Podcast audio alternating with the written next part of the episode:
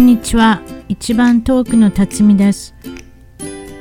アメリカはカリフォルニア州オレンジカウンティのスタジオから世界のいろいろな国海外で頑張っている日本人の方々のインタビューを中心に楽しく本音でポッドキャストを通じておしゃべりしています。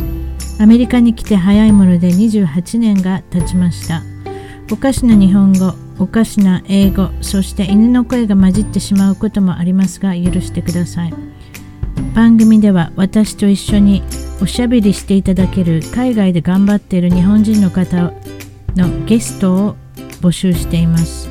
興味のある方は一番トーク at gmail.com 一番トーク at gmail.com まで簡単な自己紹介を添えて送ってください。お待ちしています。それでは早速今回のゲストの、えー、アマンダさんに登場していただきます。こんこんばんは。どうぞ。こんばんは。こんばんは。えっとカリフォルニア州にお住まいということなんですが大体どの辺ですか？今は、えー、UCLA の近くのウェストウッドに住んでます。いいですね。ウエストウッドですか、はい、私実は、治安も良くてすごい住みやすいです。私実はウエストウッドであのええ、主人と出会ったんですよ。まあそんなことどうでもいいですけれども。今だからウエストウッド今えー思い出の場所です。あのウエストウッドって言ったらなんかおおっと思ってしまったんですけれども。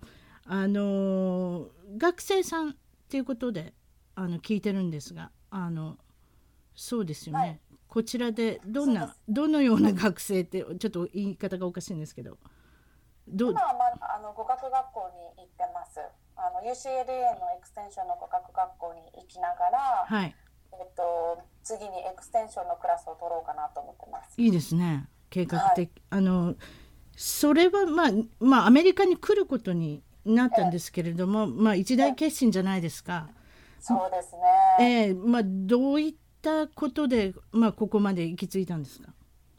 あの日本であの3年ほど社会人生活をしてたんですけれど、ええその時にあの外国人のお客さんとかがいらっしゃって、はい。であの法人営業してたんですがそのお客さんとなかなかコミュニケーション取るのが難しくってええ。で自分のお客さんにもかかわらずやっぱこう上司あのえ英語が話せる上司を連れていかないと、ええ。まあ、もうこう話にもならないような感じだったのがすごく悔しくって。ええ。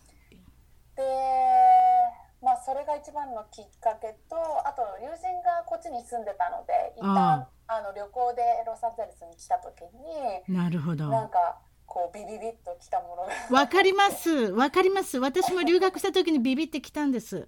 はい。もうもうこのお日様とかねあの人が歩いてる感じとか。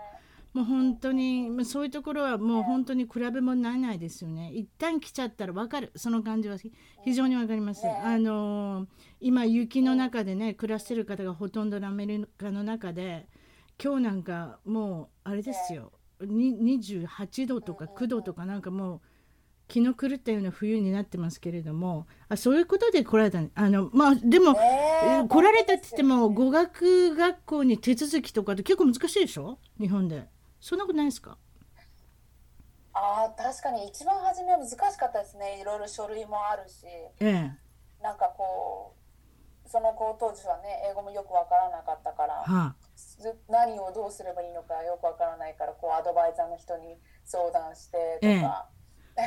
ご家族の方ごまあでも今思い起こせばねそれもいい経験だったし。そうなんですよね。いろいろあの時はやってみてなんか難しかったなって気がしますけどやってみて来てみてあよかったなっていうのもありますけど、でもおとえお親御さんはいかがですか？あのえうん反応というか「あーいやい行きたいんですけど」って言ったらうんうんなんて言ってました？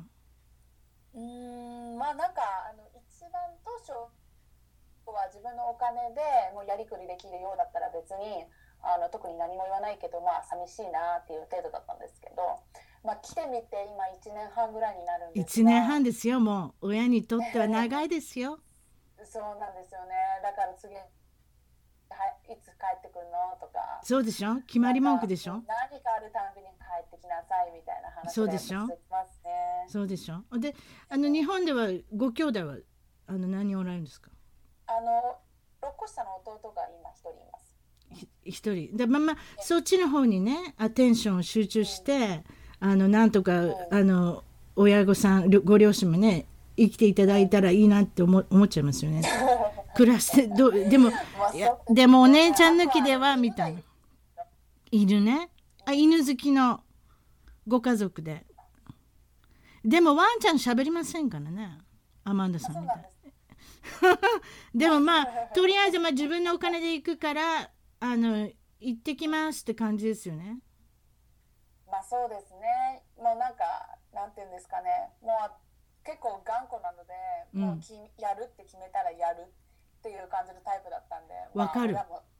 わかる。もう今今少しわかる。だって今話少し聞いてるだけでも悔しいとかそういった言葉が出るっていうのはやっぱり頑固な少し感じが出てますよね。でもはい。もともと1年半行ってきますだったんですか？それとも半年で帰ってきますとかなんかそういった感じでい行ったんですかどうどうですか？もともとは、はい。あの1年だけでええ。あのその当時付き合ってた彼と、ええ。あの1年だけ留学に行ってそれで帰ってくるっていう約束で行ったので、まあ、その当時は1年だけだったんですけど、まあ、こっちに来てその彼とも別れ あごめんなさい。わ笑っちゃってごめんなさい。それよくあるパターンですよね。置いていってねえ。でも愛さんはあのうん。アマンダさんはもう本当に生活がガラッと変わるんじゃないですか。それ例えば彼氏と喋っててもあのもうなんか話が合わないっていうか一生懸命合わそうと思うんだけどそんなことありません？例えばね日本に置いてきた彼がいるって感じだけれどもなかなか共通点を見つけながらこうおしゃべりとか会話とかコミュニケーション取れなくないです？あその元の彼とそう元のかああもうその時に降ってきたんですか？もうアメリカ行きます。さようならですか？そうでもない。うん、いや、あの遠距離恋愛してました。そうでしょ？一年あどんぐらいか、10ヶ月ぐらいですかね。あーそうですか。うん、でもなんかやっぱ日本との時差が結構あるんで、こうコミュニケーション取るタイミングが結構難しいんですよね。うーん。まあねそうなんですよ。遠距離恋愛。そうなんですよ。例えばスカイプ使ってうちの親とも喋ろうかななんて思うんですけれども結構忙しくなっちゃったらあまたでまた喋れなかったとか結構よくありません？そういうことって。そうそうそうそうそうなんですよね。そうでしょ？十何時間気にしながら、この算数の弱い私が16時間引きながら足しながらとかなんとかやってたらもうなんか大変な勢いでなんか忘れちゃうんですよね。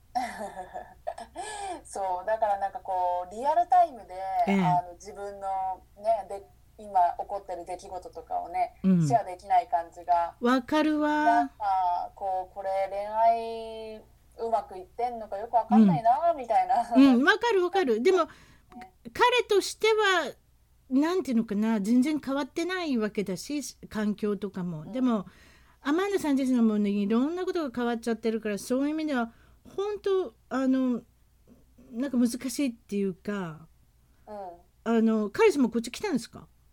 あのアメリカに。あのそうですね。一回旅行でえっ、と1週間ちょっとぐらいかな、うん。あの来た時に、うん。あのロードトリップとか一緒にいたんですけど、うんうんうんうんうん。まあ、だから私がどこに住んでて、うん。あのどんなことやっててで周りにどんな人がいてみたいなことは分かってはいましたね。うん。でまたその旅行が終わってあれですか、うん。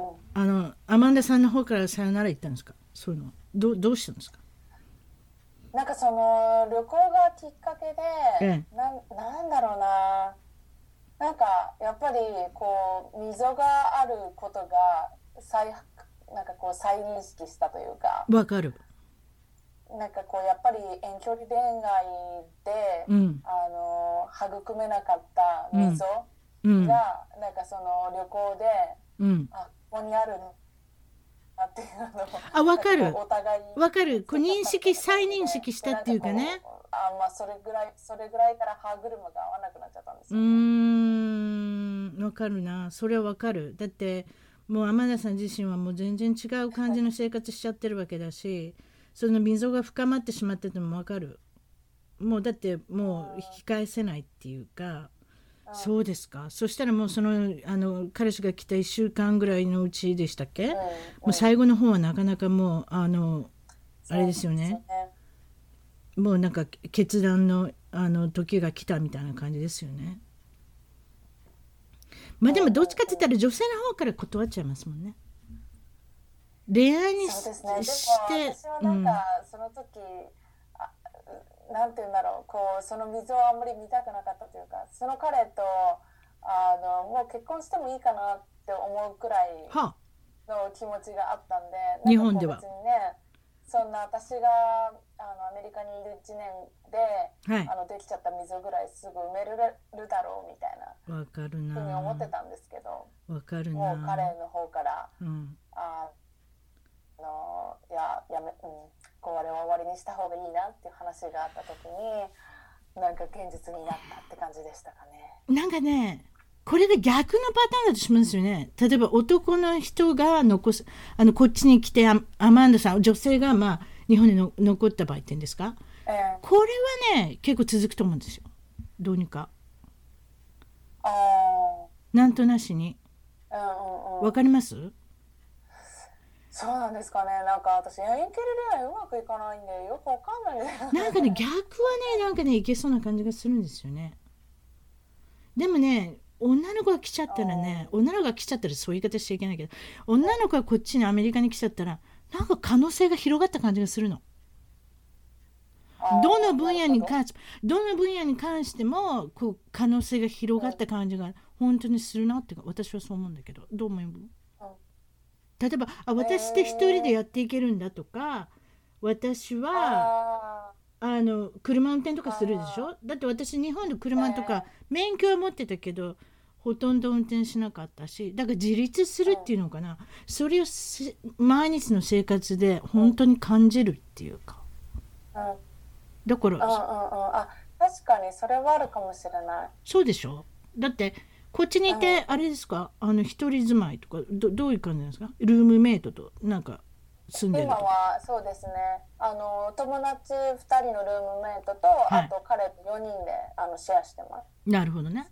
だからそういったこともあるしまたその、はい。まあ日本にいた時は私も皆さんもそうですけれども自分の家族と暮らすじゃないですか。他人さんと暮らしたことってなかったから私もそのルームメイトがたくさんあの結婚するまでいたんですけど学んだっていうかやっぱりその他人と一緒に暮らすってことは大変だってことも学んだけれども改めて自分を見るっていうかだからこう自分がどんどんどんどん成長していくっていうのがこうアメリカに来て分かるっていうかうんうん確かに確かにそれはあるかもしれない。ね。なんかこっちに来てから自分の可能性をよく考えるようになったし、うん。あのなんだろう自分の魅力ってなんだろうっていうのをうん。あの考えたりなんか人とシェアしたりうん。とかする機会が増えた気がしますうね。私。ん逆にめげる時もある？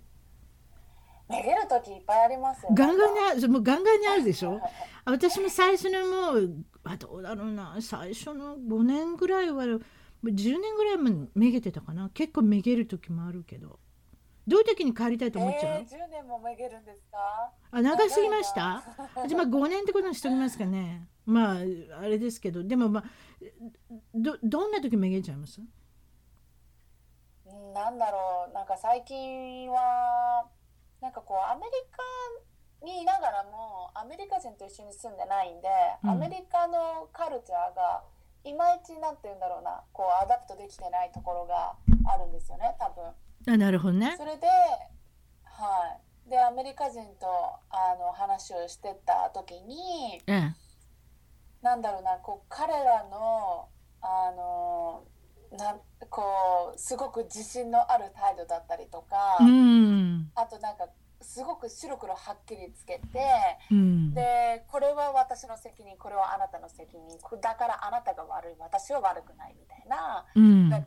態度、まあ、うんそういうシチュエーションがあったんですけど、うん。の時になんか日本人としては別にこれは、あのあなたの責任でもあるし私の責任でもあるからこう、うん。一緒にうん。あの解決していこうみたいなうん。シチュエーションだと思ってたんですけど、うん。でも、まあ、彼女的にはそうではなくて、うん。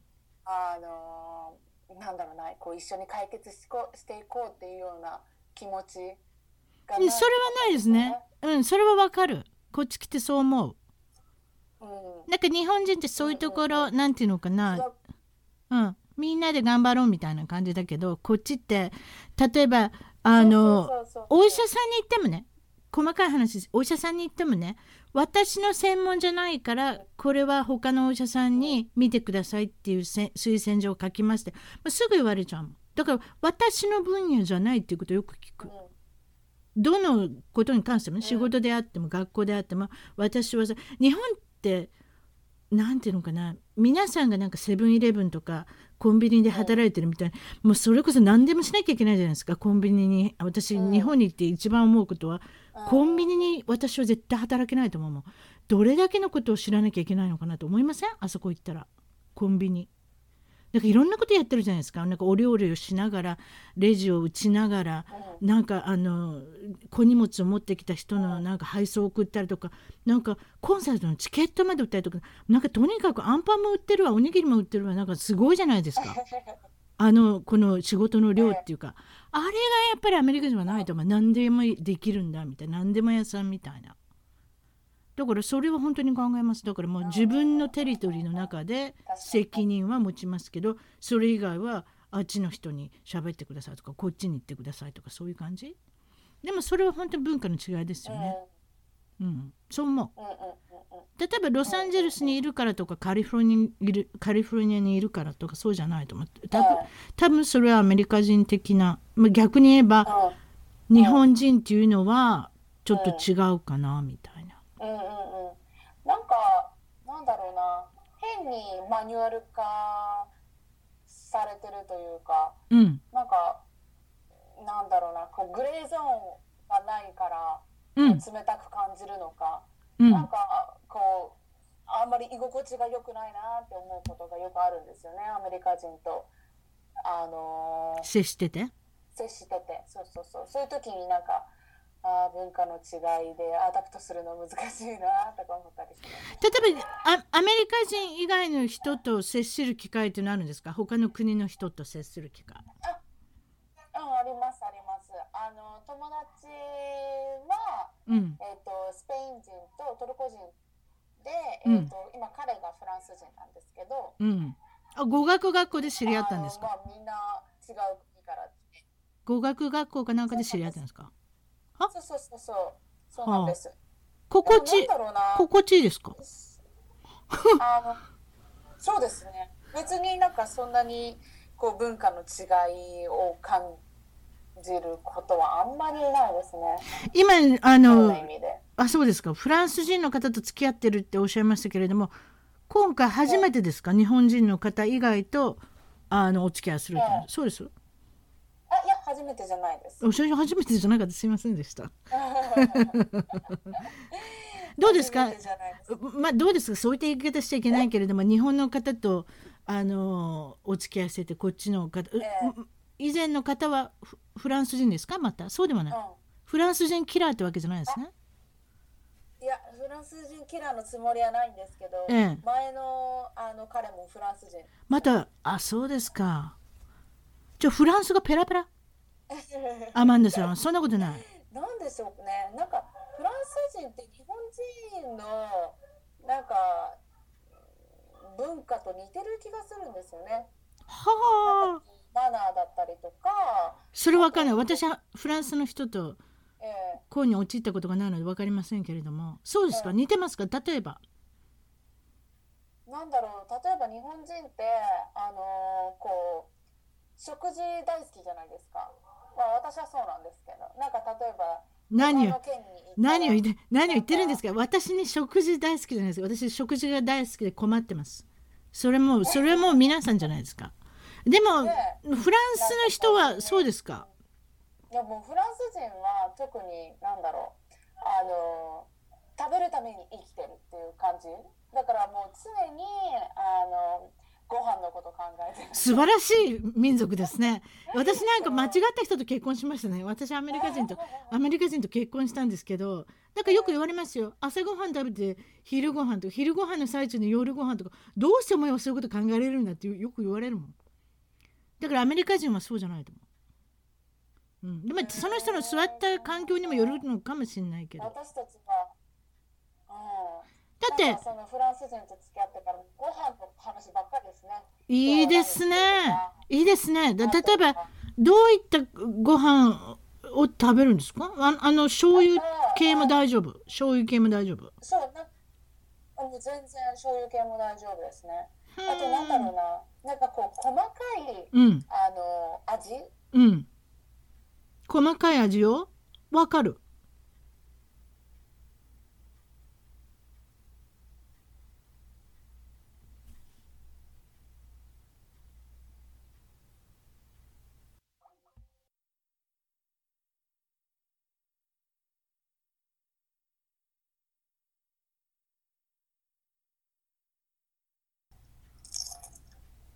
あはい。あの今戻ってきました。あの、はい。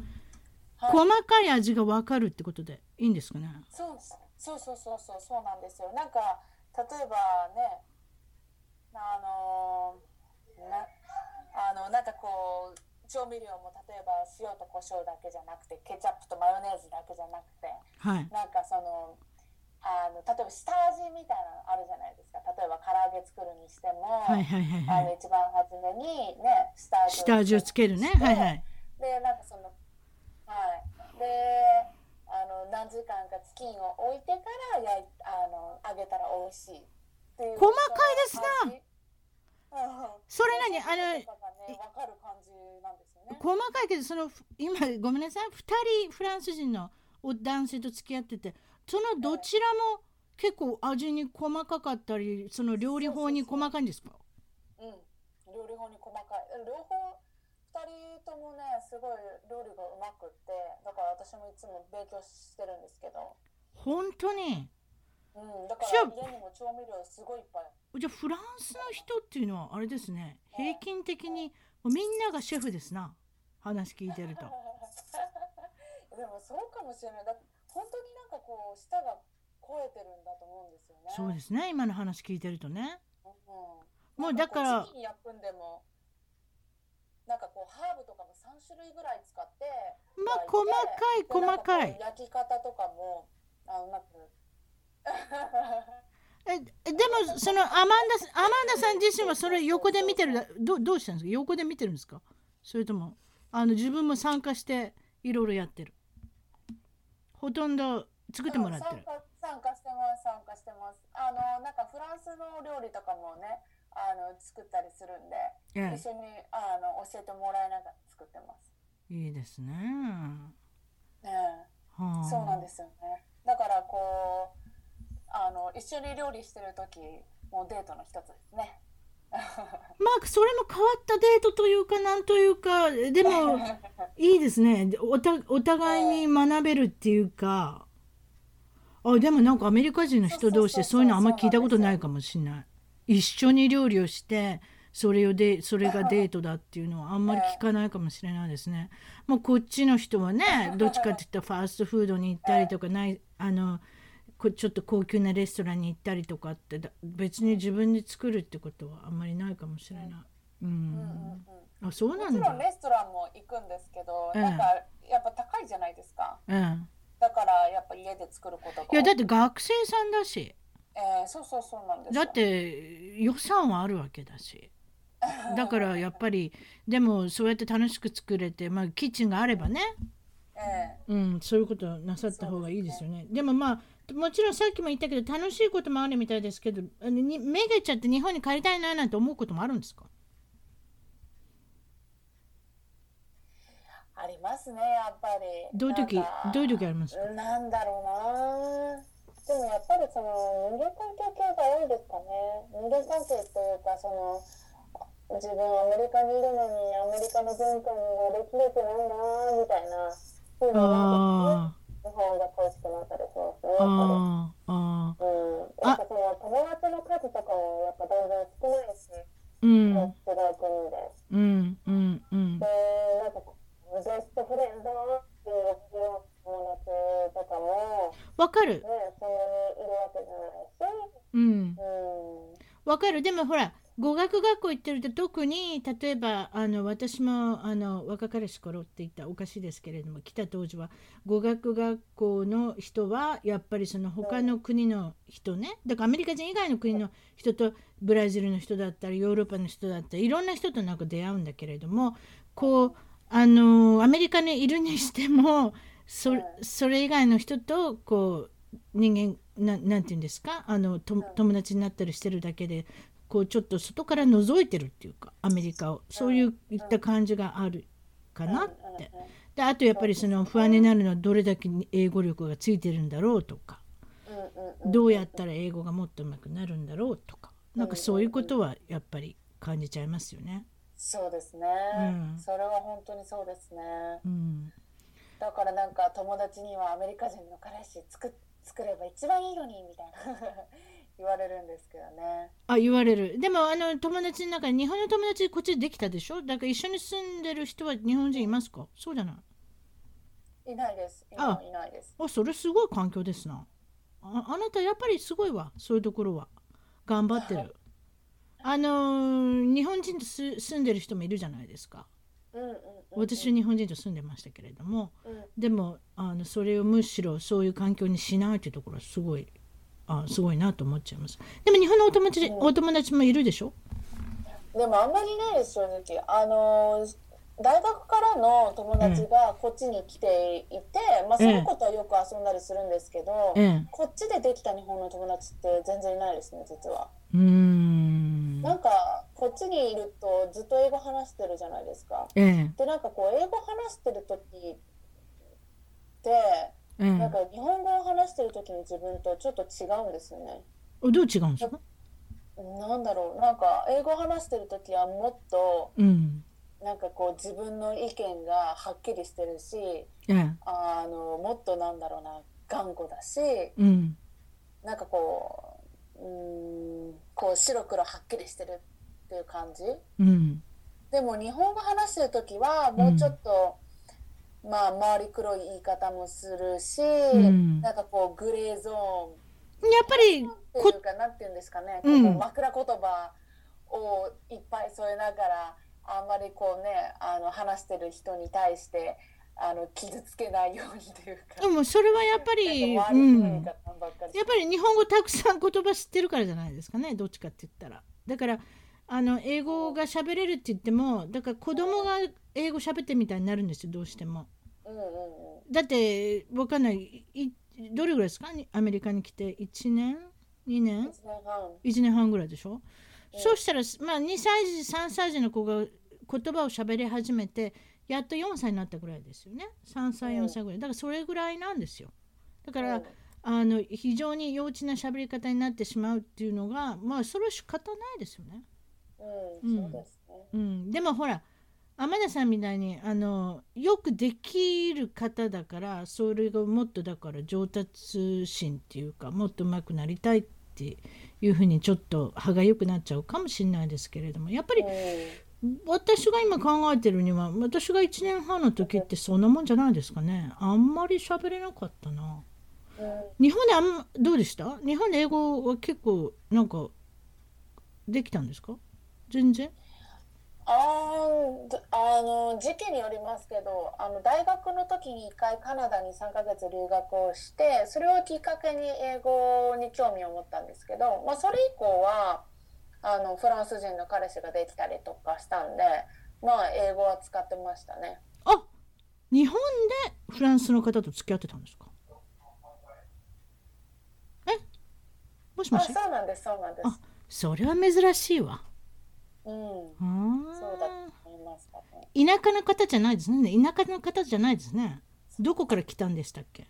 日本は。えー埼玉です。ああね外外人が出没するような地区ですね。なんで出没って言い方 していいのかどうかわかんない。あなるほど。そういったところから。でも埼玉なんですけどあの会社が汐留だったので。ええ。まあね、六本木とか赤坂が近かったんで、まあ、そこら辺であのよく遊んだりしてって。ブイブイ言わまあしてたん。ですね 六本木といえば外人というイメージがありますけどそれでいいんですか？私は自身は大阪から来たのであんまりちょっと東京のこと分かってないですけど、まあ、友達がいたので少しそういったところは行きましたけれども外人の人が遊びに行くとこでしょ？六本木って違います、うん六本木はね多いですね。でもどうだろうな。六本木もそうですけどやっぱ銀座赤坂もすごい多いと思います。うん、あまりあのううちの主人も東京なんかに行ったけどあの出張のとかで。でだっていっぱいいるからすごい英語できる人がいっぱいいるとかってあの大阪とかそういうところと比べると、やっぱり大都市っていうかあれですよね。世界の東京ですよね。うん。そうですね。そうですね、それじゃああの今回ですよね。あのちょっとなんかあのもう少し違ったことをあの聞いたりとかしてあの日本にいた時にあのまあええななんていうのかな。なんか日本の食べ物とか結構恋しくなります？それともこっちのスーパーで全部買えますかも？なんか日本の食べ物とかなんかあの恋しくなりますか？たまに。どういったもの？恋しくなりますね。やっぱりなんか何が恋しくなりますか？日本食をこっちで作ろうとしてもなんかこう同じように作れないんですよね。作れない。野菜が違うんだか調味料が違うんだかそう作れない。違うんだか。そう。そうだからなんかやっぱり日本食本当の日本食が食べたいって気持ちになります。うーん。なるほどね。本当の日本食が食べたい。わかるそれは。うん。だからあの日本になんだろう。例えばこっちに作っても煮物じゃない。煮物じゃない だけど煮物じゃない感じが、うん、なんかねなんだろうね。それはわかる。だからうちの母が作るものと違うもん。だから野菜とかも違うんじゃないですかね。ね例えば、うん、野菜とかもち全然違うと思う、ううんん、うん。な何も何もかもがなんか違うような気がする。だからもう諦めちゃう、うん。私なんかでも最近は。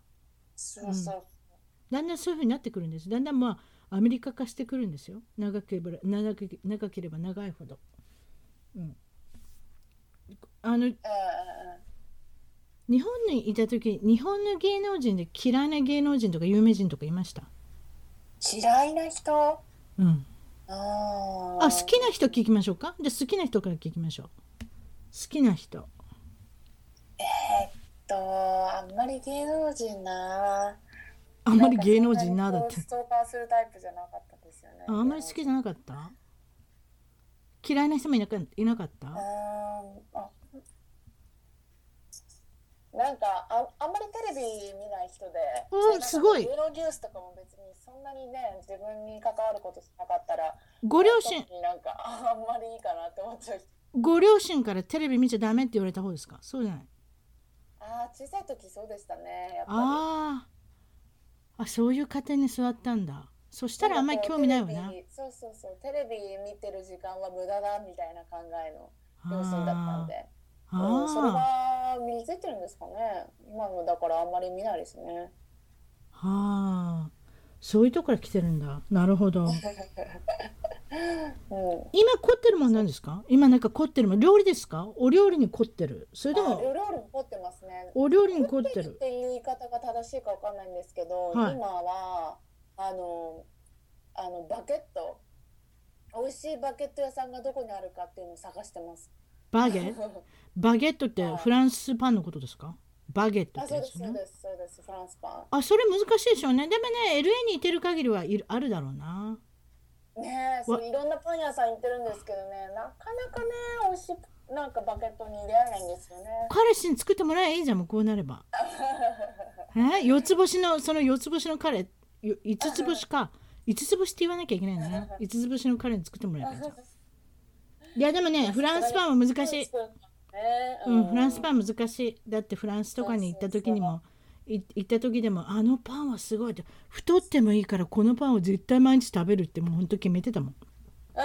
フランスに行ってた人みんな言うもん。分かる太ってるの分かるけどもどんどん炭水化物食べてたって。ね。うんそうなんだ。本当にそう。本当にそうですよね、うん。私もフランス行った時本当そう思いました。うん。もうずっとパン食べてられると思って。そうでしょ？まあ貧乏だったってのもあるな。貧乏だ 貧乏でヨーロッパ行くとってろくなことはないな。だから予算が決まってしまって食べるものがないからとりあえずフランスパンをちぎって食べようかみたいなとこもあるし。だからよ予算がだって結構高くつくじゃないですうん、か、確かに。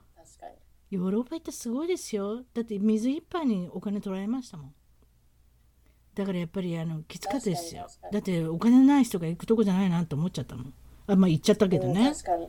だから確かに、確かに高いですようんね。それで水飲んでるお金でしょ？それであーちょっとコーラじゃないオレンジジュースなんでちょっとくださいってちっちゃなコップに入ってくるんですよ。やっぱりもうアメリカ生活に慣れてるから。でオレンジ オレンジジュースがき来たのはいいけれどもグイって飲んだらもう終わりだもん。あこれで終わりなんかそういうところがまあうんあのアメリカに生活慣れちゃったらアメリカなんかなんかねどでかいじゃないですか全てが。うんうんうん、確かに確かに。ねだからそういったことがなんか違ったりとかして。うんうん、確かに確かに。そうですね。うんなんか私アメリカにいながらフランス人と付き合ってるからフランスのことをなんかこう学ぶことが多いんでフランスは行かれたんですかもうどうだろうなもうなんかフラン行きました行きました。行きました。よ今の彼と？彼前の彼と？前の彼とですね。前の彼と、うん。はえだからなんちょちょフランスのカルチャーの方が近い感じ。フランスのカルチャーの方がね。だってもう2人も付き合ってるんだし。あと今その2人付き合ってて ごめんなさい。これあの時間差をちょっと攻撃しようかなと思ってるんですけど時間差攻撃で。あの 日本に彼氏を置いてきたってのはその彼ですか？そうじゃない？ああそうですそうです。あの前の彼ですあまたひフランス人を捨ててまた次のフランス人ですか？ああよっぽど合うんだなフランスのこのね感じが。ああそうですか。あ私また日本人の人かと思って聞いてたわ。あそうですか。でもまああーわかんないですよね。私の友達そういう人いたな。アメリカにいるのにアメリカ人と付き合わない女性っていうのがいただから似てるんじゃないかなそういうところが。だからやっぱり感覚のこと言ってた。そうですね、うん。だから結局アメリカ人の人とは付き合えないって言ってた。っていうか付き合いたくもないしみたいな。なんかそういうふうなこと言ってたけど感覚が合わないって。うんうんうんうん。うん。私もそうかもしれないですね。うん。多分難しいなと思います。本当？まあそれはなんかあれですね、あのー 今回あの最後にあのちょっと聞きたいんですけれども例えば宝くじです。あの3 million っていうんですか？3 million dollar っていうかそれが当たったら何にどうやって使います？いやーまずはグリーンカード買いますかね。お金で買えますか？家族分。3 millionで買えますか？買えるもんなんですかねあれはお金で。うんお金があったら買えるって言いますよね。あそうなんですか？って聞いたんですけど、ええ、ほうでも3ミリおつりだか3 millionでお釣りきますよきっと多分。そうですよね。だからグリーンカード家族全員分買ってちょちょちょちょ家族ぜ家族全員ってどういうことですか？あなたのお父さんもお母さんも買うってことですか？あそうですそうです。面白いな。そんな感覚。っていうことはお父さんお母さんも海外が好きなんですか？いやわかんないんですけど、はい。あのーまあなんだろう。老後とか私が、まあ、こっちでぐあの住んでてで、ええ。あのお母さんとかおかあのお父さんとか、うん。弟とかいつでもこっちに来て一緒に住めるっていう家族思いですね。3億円も当たってるのに自分のことあんまりあのお金を使うっておっしゃらなかった。でもまたそれでも余るんじゃないですか？3億円で。確かにそうなんですよね。えそしたらどうするんですか？家買いますかね。家買いますか？うん。その辺のウエストウッドだったらお釣り来るかな？来ないかもなえ？3億円って私が今言ったのは最近家高いですからね。これ3億1億円に初め1億円に言おうしようかなと思ったんですよ。で1億円だって何もできないなと思って最近。わかります？うん本当そうですよね。家買うにもい、うん、わかんない。あアメリカ高いですよこの辺。ロサンゼルスとか、オレンジカウンティとか。だから3億円に変えたんですよ。でも、うんうんまあでも結局やっぱりみんなお家を買うっていうことになるんですね、うん、うん、そうですね。うん。なるほど。あのー最後に一番あの好きなウェブサイトどこですか？どこに行きます？毎日？ウェブサイト。ウェブサイト。ウェブサイト。うん。一番好きなのはあのエレン賞ですかね。何？エレン賞あエレン賞のウェブサイトがあるの？はい。インターネットがあるの？あそうなんです。そうなんです。でエレンが毎日あとのトークショーね。してるじゃないですか、はい。それ収録されてるのが動画で上がっててあそれ見るんですか？うん見れるんですよ。ほうなるほど。トークショーのね。うん、うん。そうそうそう。なんかなんか彼女すごいあのヒューモアがあって面白いじゃないですか。でだからさ聞いてるだけでも楽しいし、まあ、うん。英語の勉強にもなるし、うん。でそこでねあの有名な人とか、まあ、オバマ大統領も出てたりするし。うん。なんかこうそれでトレンドが分かったりとかもするうん。から、うん。うん見見たらちょっと止まらない感じですね。彼女盛り上げるの上手ですよねうん、上手。うん話を続けるのも上手だし、うんうん、言葉の言い回しもうまいし、うんすごい聞いて楽しいですね。うんまああの息が長いあれですよねコメディアンというかトークショーホストの人ですよね。うん、うん、そうですよね。はあなるほどねエレン・ザ・ジェネラス。はいあの、はい。女性っぽくもないし男性っぽくもない中間っていうかねなんかそんな感じのおしゃべりの内容ですよね。ちょっと男っぽい女性みたいな感じだよね。うん、うん、なんか。そうですね、そうですね。うん、なんかそんな感じですよね。あと、い今一番気に入ってるアプリっていうんですか？アプリ？はい。何ですか？一番気に入ってるアプリ、あの気に入ってるっていうか、まあ、一番使う。そうかな、やっぱスマートニュースかな。スマートニュースっていうあのニュースのアプリがあるんですけど、うん、まあ、えっ、と多分日本でもあると思うんですが、ええなんか自分の,、ええあのき気になったジャンルを登録しておいて、ええ、でそのジャンルごとにニュースが見れるっていうやつなんですけど、英語で見るんですか？あの日本語と英語とバージョンがあって、私は今英語に設定してます。はあ、なるほど。うん、だからなんかこう日本のニュース世界のニュースあとはビジネスあとサイエンスとかあのなんだろうなこう IT 関係とかあとうんもちろん恋愛関係でコラムとかなんかこういろいろ分けられててうん、それでまあね今だから例えば10分あるからちょっとコラムだけ見ようかなとか。なんかそんな感じで見てます。はあ、まあいいですよね。昔と違って、アプリがない時の生活が本当にな、ななんていうのかな、もう。何もない、まあ、でも、まあ、あの。今私なんかこっちに来ちゃって長いこと来ちゃってるからあれだけど日本にいたら例えば電車に乗る機会とかそういうのも長いじゃないですかそしたらもう携帯があれば本当に何でもできちゃいますもんねどこででもねだから暇になることがないっていうかね暇つぶしができるっていうかなんかすごいものができたなっていうかうんなんかそれでともなんかすごく自分が年寄りに感じてしまうっていうか。昔人と待ち待ち合わせとかする時にだって携帯とかなかったわけだから。あれは変わっうん、あれはすごく変えたよね。だって今何時に待ち合わせとかあんましなくて、適当に電話すればとかテキストすればとかなんかねそういう状態だから。ああやっぱり違っただろうなっていうか人との、人との出会いとかに関してもね。あの携帯があったら、まあ逆に迷惑なこともいっぱいあるあるだろうな。携携帯があることによってね。うんうん。だってコンタクトにいっぱい人が入ってるけど、これ何の人なんか全然わかんないばいありません？いっぱいあるよそういうのって。この人何なんだろうみたい 誰だっけみたいな。な。誰だっけねコンタクト先見てえらいあるから。何なんだろうなでもいいでも電話し電話して聞くわけにもいかないし説明も私その時してないもんだからそのコンタクトの中にノートとかにね書いてないもんだからなんだかわかんないからとりあえず消そうみたいなね。なそういうのって結構あれ昔はそういう悩みはありませんよね。ええアメリカ人だったらね、同じ名前も多いし。そうですよね。まあ今日はすごくたあの本当に楽しくおしゃべりいただきました。なんか天田さんとあの。なんか今まで会ったこともなくて今まで喋ったことないのにこんだけなんか、ま、盛り上がってあの会話ができたの本当ありがたいです。